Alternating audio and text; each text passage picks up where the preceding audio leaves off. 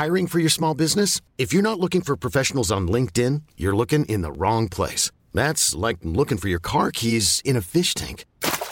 LinkedIn helps you hire professionals you can't find anywhere else, even those who aren't actively searching for a new job but might be open to the perfect role. In a given month, over 70% of LinkedIn users don't even visit other leading job sites. So start looking in the right place. With LinkedIn, you can hire professionals like a professional. Post your free job on linkedin.com slash achieve today.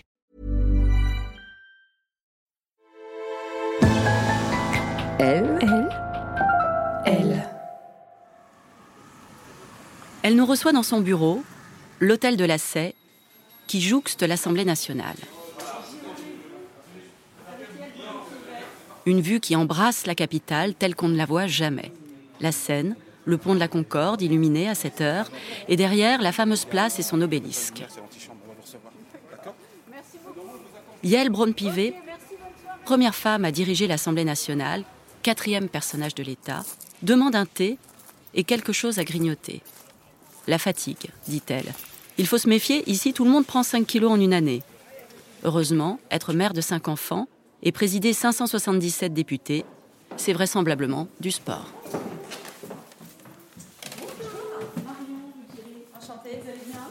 Parce que dans les vagues, j'interroge des personnalités sur le moment où elles se sont senties à leur place pour la première fois.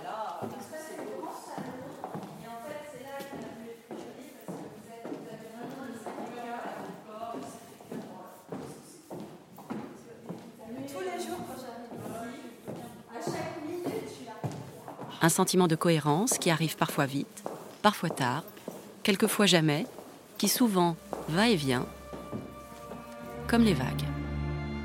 D'abord avocate, puis responsable de Resto du Cœur, Yael Braun-Pivet a eu plusieurs vies avant d'entrer en politique. Sa force, elle la tient des femmes de sa famille, une grand-mère qui a fui l'Allemagne nazie, une mère placée à la DAS, mais aussi des voyages qui l'ont obligée à se réformer et habituée à se sentir partout, à sa place. Je suis Marion Ruggieri. Bienvenue dans Les Vagues, un podcast de Elle.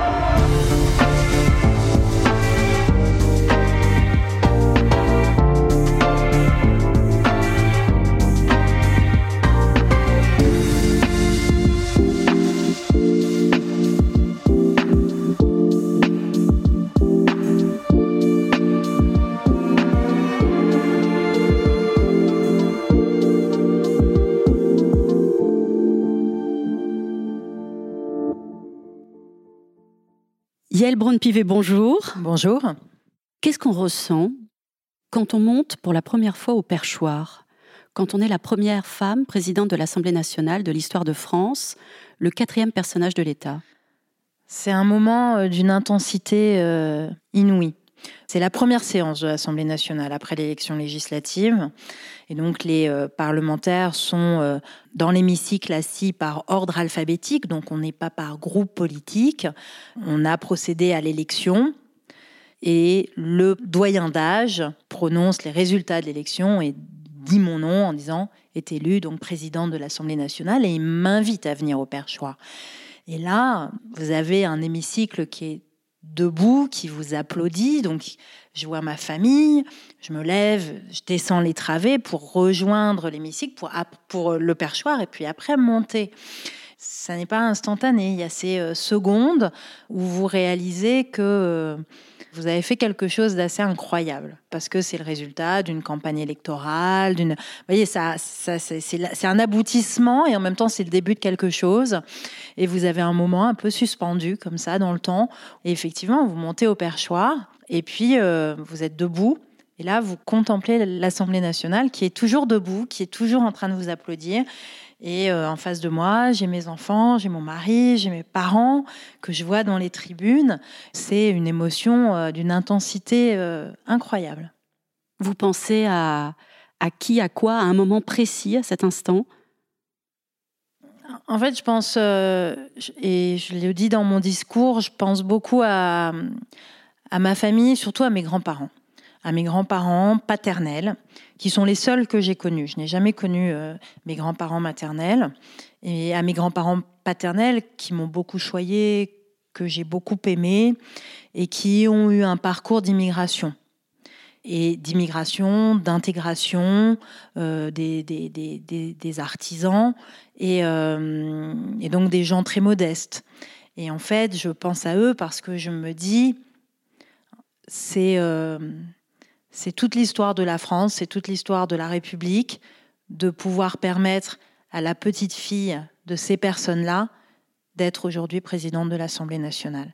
Et c'est à cette histoire-là, cette ascension, ce parcours français que je pense en me disant mais c'est euh, aussi euh, un signal qu'on envoie au-delà du fait d'élire une femme c'est aussi ce signal d'intégration et de capacité d'accéder en France aujourd'hui aux plus hautes fonctions sans être fils d'eux, sans être issu de tel ou tel milieu.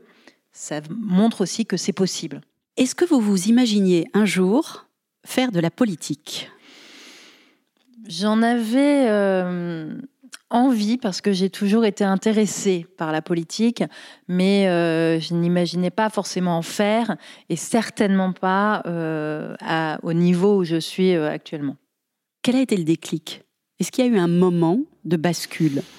Alors il y a un double déclic en fait. Le premier déclic, c'est mon engagement au Resto du Cœur où j'ai découvert euh, l'effet d'une action collective, l'effet d'un engagement et euh, l'utilité qu'on pouvait avoir par son action et euh, aussi par son leadership, sa capacité à agir et en fait le bienfait que ça faisait d'agir pour les autres.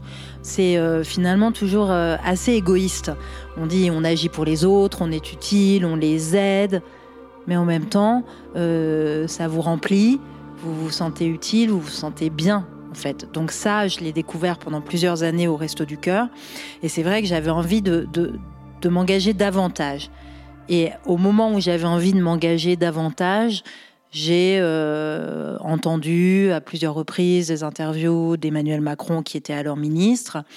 Et euh, quand il a lancé En Marche, ça a résonné en moi et ça correspondait à ce moment où j'avais envie de m'engager, où j'avais découvert ce sens de l'engagement et cette utilité pour les autres.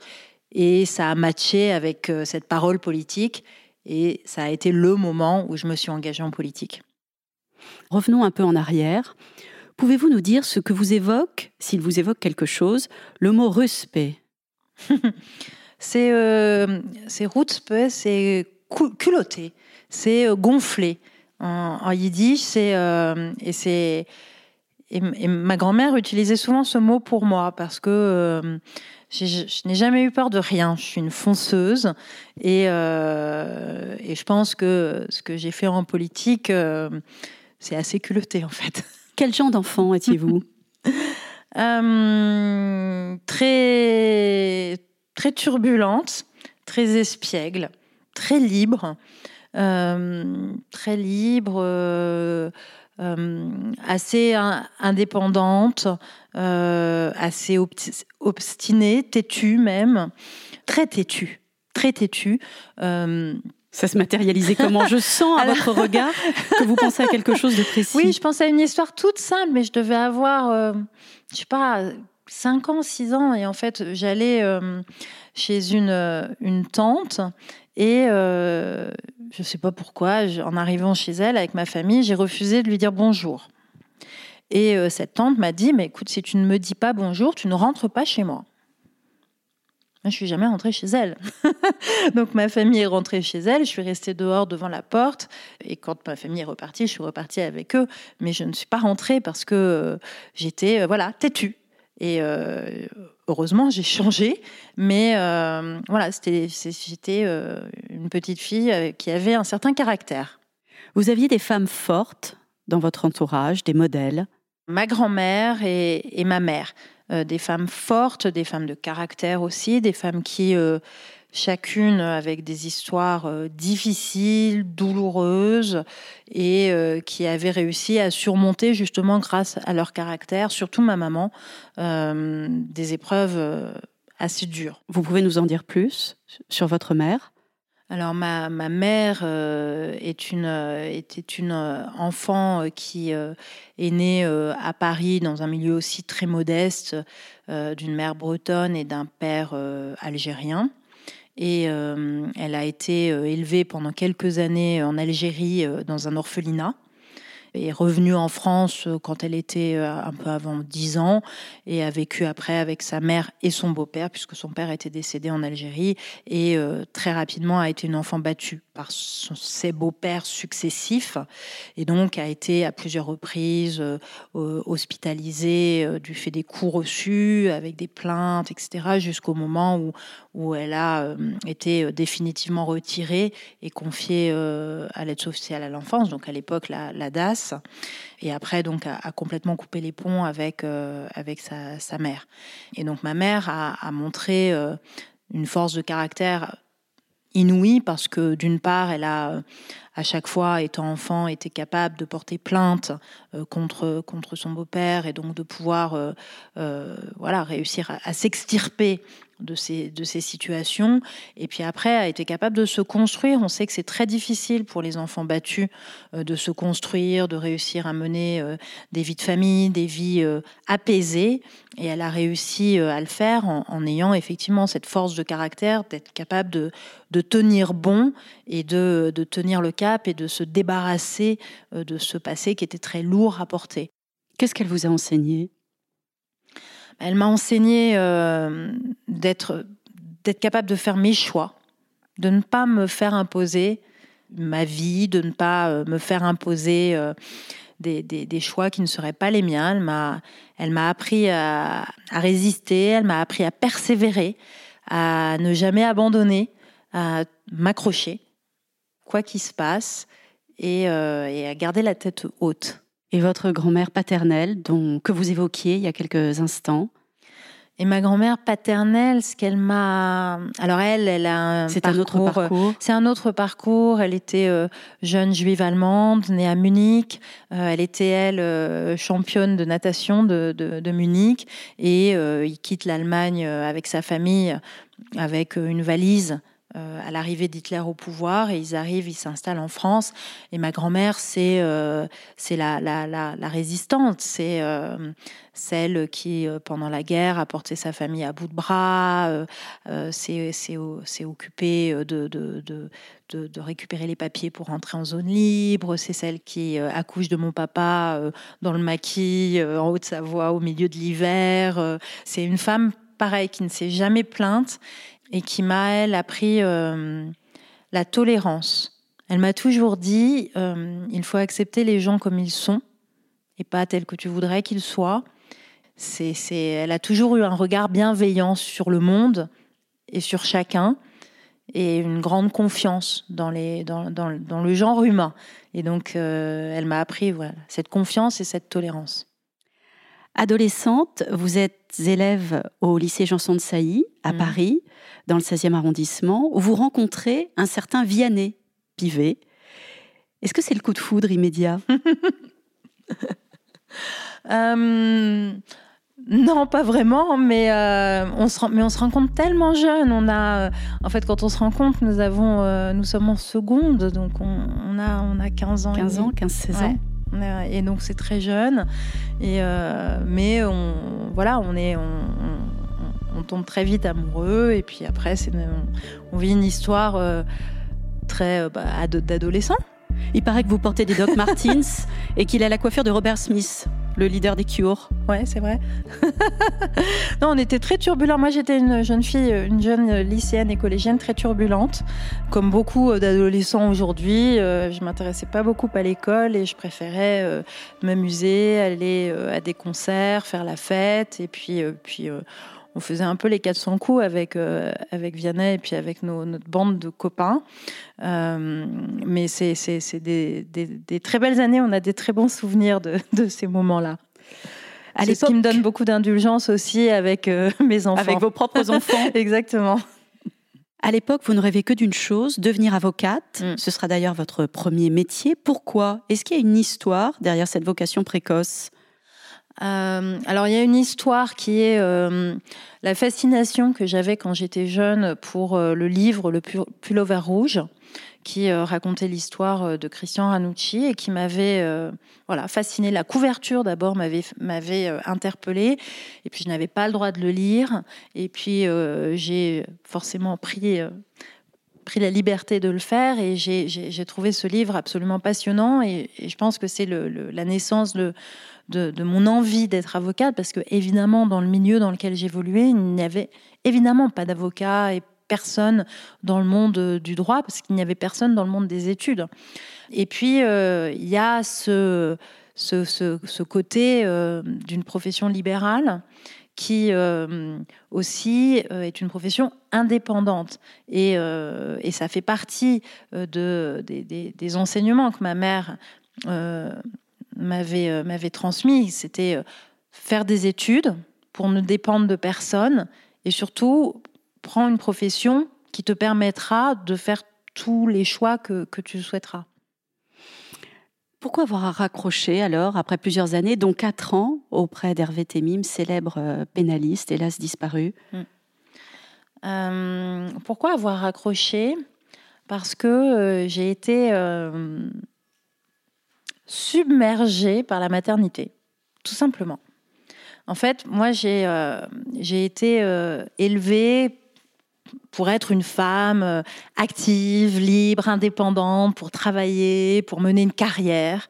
Et euh, quand j'ai eu mon premier enfant, euh, j'ai été submergée par le bonheur d'être mère et par le lien que j'ai créé avec mon enfant et qu'il a créé avec moi. Et, et en fait, très vite, je me suis sentie très inconfortable dans le fait de mener une carrière tambour battant et d'être mère beaucoup de circonstances ont fait que je me suis dit, bah, je vais arrêter de travailler et on va partir à l'étranger.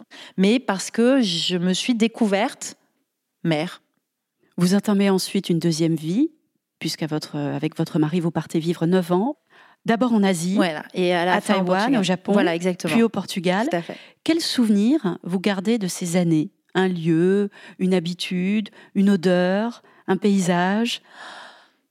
J'avais l'impression un peu d'être euh, comme, une, euh, comme un escargot ou comme une tortue, c'est-à-dire que vous avez, vous partez à l'autre bout du monde avec votre maison sur le dos, avec votre, euh, votre mari, avec les enfants, et euh, c'est pas pareil d'habiter comme ça à l'étranger et de voyager en vacances à l'étranger, parce que tout d'un coup vous arrivez à Taipei, puis vous réveillez le lendemain matin, vous dites maintenant c'est chez moi.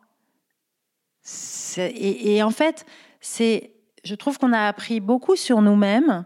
Le fait de pouvoir se dire c'est chez moi à Taipei, c'est chez moi à Tokyo, c'est chez moi à Lisbonne, ça apprend euh, à s'adapter à tout. Ça, apprend euh, à résister à tout aussi parce qu'on vit des choses pas forcément euh, très rigolotes. C'est ça, secoue d'habiter aussi loin avec des enfants aussi petits et puis, puis ça c'est se remettre en cause d'arrêter de travailler de trouver une autre place etc donc c'est mais ça m'a appris à m'adapter, peut-être beaucoup plus que je ne, je, ne pouvais le faire avant. Et puis ça m'a aussi euh, appris que euh, on pouvait faire très différemment et tout aussi bien. Qu'il n'y avait pas une façon de faire. Vous savez, parfois on peut se dire, euh, c'est nous qui, notre façon d'être, notre façon de faire, c'est la seule qui vaille, ou alors quand on est un peu vaniteux, c'est la meilleure qui vaille.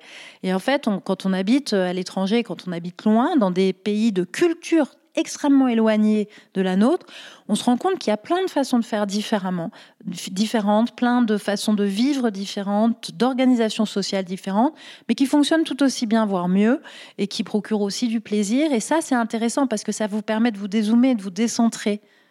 Et ça, c'est peut-être ce que j'ai retenu de, de plus, euh, en tout cas de plus intéressant pour moi, ce qui m'a le plus enrichi. Un enseignement concret, par exemple? Euh, Mais en fait, c'est le fait de s'adapter partout, c'est très concret. c'est très concret parce que justement, quand on parle d'être à sa place, en fait, vous apprenez à vous sentir partout à votre place. Quel que soit le lieu, quelle que soit euh, la langue, quelle que soit la culture, vous apprenez à vous adapter et donc à vous sentir bien. De retour en France, vous pilotez une antenne des Restos du Cœur, vous l'évoquiez en tout début d'interview, le centre de Chantoul-les-Vignes, puis celui de Sartrouville. Mais ça, c'était avant d'entendre à la radio, non pas l'appel du 18 juin, mais l'appel d'Emmanuel Macron, alors ministre, en 2016. Vous vous en souvenez euh, de ce moment précis? Est-ce qu'on peut dire qu'à partir de là, vous entamez une troisième vie, la politique? Oui et non, parce que déjà, je l'entame pas tout de suite, parce que moi, quand euh, j'entends l'appel d'Emmanuel Macron, quand je l'entends lancer en marche, euh, je ne me dis pas à ce moment-là que ça va être ma troisième vie, parce que je le reçois comme militante. Et je me dis simplement, je vais euh, rejoindre ce mouvement pour militer, pour participer à des réunions, pour tracter, pour afficher. En fait, pour moi, il n'y a, pas de plan, je me projette pas. J'ai juste cet enthousiasme. Moi, je suis bien euh, dans mon engagement au Resto du Cœur et euh, je suis dans le concret. Et donc, voilà, je milite tranquillement avec quand même beaucoup de passion, mais euh, sans, sans, sans, faire de plan de carrière, sans faire de plan sur la comète. Et euh, donc, je me dis pas à ce moment-là, c'est une troisième carrière qui commence. Ça viendra après. Ça vient quand? Bah, Ça vient réellement au moment de l'élection. Donc en juin 2017, quand je suis élue et que, euh, et que je viens à l'Assemblée nationale. Mais en fait, l'engagement associatif ou l'engagement politique, c'est le même engagement. C'est un engagement pour les autres. C'est le fait de se sentir concerné et se dire qu'on a euh, la capacité d'agir. Et euh, c'est, euh, j'ai le sentiment d'être aussi utile. En fait, ça, ça, peut vous paraître absurde, mais pour moi, je suis aussi utile dans mon centre des Restos du Cœur à Sartrouville que ici à l'Assemblée nationale. On dit le milieu de la politique misogyne assez sexiste. Est-ce que c'est toujours aussi vrai? Et qu'est-ce qui est le plus dur quand on est une femme au pouvoir? Alors moi, euh, j'ai rarement eu des, euh, des, à subir des attaques sexistes. Parce que j'ai eu, euh, dès que j'ai été élue députée, j'ai tout de suite occupé un poste à responsabilité en devenant présidente de la commission des lois et en plus une commission très qui porte sur du régalien donc qui, euh, qui porte sur des sujets euh, de sécurité notamment. Euh, et la légitimité de l'élection à une fonction importante et une fonction régalienne est un peu un rempart face à des attaques sexistes. Après, je sais que j'ai beaucoup de collègues qui le relatent et qui le relatent encore aujourd'hui. Et donc, je suis pas naïve, je sais que ça existe, je sais et je le vois, le monde politique reste un monde d'hommes et le monde du pouvoir en France reste un monde d'hommes, que ce soit le monde politique, le monde institutionnel, le monde économique, le monde des médias. On voit bien euh, que euh, le monde associatif, les, patrons de fédérations, etc. On voit bien quand même que en France, le pouvoir est plutôt masculin que féminin. Donc c'est, euh, on a encore beaucoup de chemin à parcourir. Et j'ai bien conscience, et c'est aussi ça que j'ai à l'esprit quand je deviens présidente de l'Assemblée nationale, j'ai bien conscience de faire partie de ces pionnières qui euh, ont brisé un plafond de verre et donc qui vont permettre à d'autres d'en briser d'autres. Donc j'ai euh, une vraie responsabilité en la matière. Vous partagez euh, les tâches avec votre mari, chacun sa fonction ou ses brouillons Alors depuis que je suis présidente de l'Assemblée nationale, c'est tout lui. Je ne fais plus rien sauf euh, voilà, sauf quelques quelques petits trucs à la maison, mais c'est euh, c'est lui en fait qui a pris la charge mentale. Donc j'ai euh, j'ai complètement délégué la charge mentale depuis depuis 18 mois et c'est un vrai bonheur. et lui n'en prend pas ombrage du tout. Du tout. Après, il y a une répartition euh, des tâches qui s'est effectuée dans le temps, en fait. Moi, j'ai pris ma part au moment où nous étions à l'étranger pour qu'il puisse euh, euh, s'épanouir dans la carrière professionnelle qu'il avait souhaité. Je me suis occupée des enfants. Je prenais toute la charge mentale et plus encore, et j'ai arrêté de travailler. Et donc là, mais ça s'est fait très naturellement, c'est juste un juste retour des choses. Maintenant, moi, j'ai une fonction qui fait que je n'ai plus le temps ni la capacité euh, de, d'assumer un certain nombre de choses à la maison. Et donc, ça s'est fait, mais naturellement, nous n'en avons jamais discuté. Qu'est-ce qui vous a valu le, plus d'injures? Est-ce que c'est votre genre? Est-ce que ce sont vos origines? Est-ce que c'est votre religion? Est-ce qu'il y aurait un exemple qui vous aurait particulièrement marqué? C'est la religion. Indéniablement, c'est la religion. Euh, c'est la religion. Très rapidement, je reçois des lettres de menaces, des lettres d'injures antisémites, des, euh, euh, des, attaques, euh, des étoiles jaunes. C'est quelque chose d'ailleurs que j'ai découvert en politique. Avant de faire de la politique, je n'avais pas été victime d'antisémitisme. C'est quand j'acquiers de la visibilité, quand j'acquiers des, du pouvoir, j'ai ça, ça, va, ça va ensemble. Et donc c'est ça qui est le plus, le, plus, le plus choquant, qui est le plus blessant. On est, on est en France, on est en 2023, et en fait, on, ça ne devrait plus exister. Et surtout, moi, je, suis euh, voilà issue d'une histoire, d'une famille qui a fui le nazisme, qui a fui l'antisémitisme et qui s'est réfugiée en France parce que la France parce que la France était un pays qui accordait euh, cette protection malgré tout toute son histoire. Et ils ont trouvé refuge ici et la France est devenue leur patrie. Et donc le fait d'être aujourd'hui victime d'antisémitisme dans ce pays-là, c'est encore plus choquant et encore plus blessant. Pour finir, Yael Braun-Pivet, forte de toutes ces vies et d'autres qui s'annoncent, quel est le jour où vous êtes sentie à votre place pour la première fois? Je pense que pour la première fois, vraiment pleinement à ma place, c'est quand j'ai prêté serment.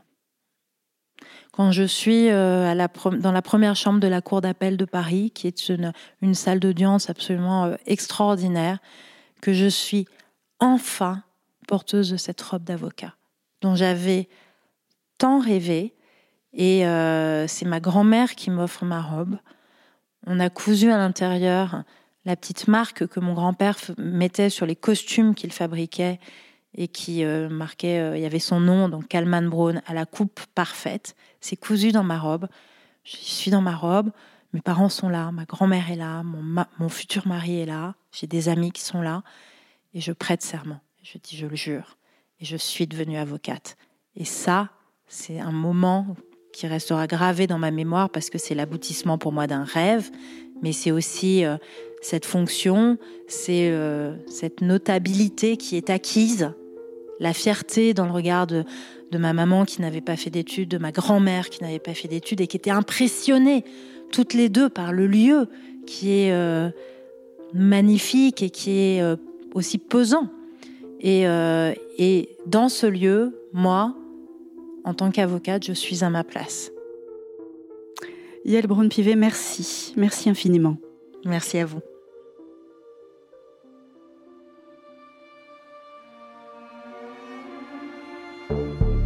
Je suis Marion Ruggieri.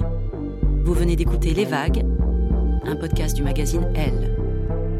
Cet épisode a été tourné et mis en musique par Sam Jamin monté par Julia Courtois, produit par Louis Média.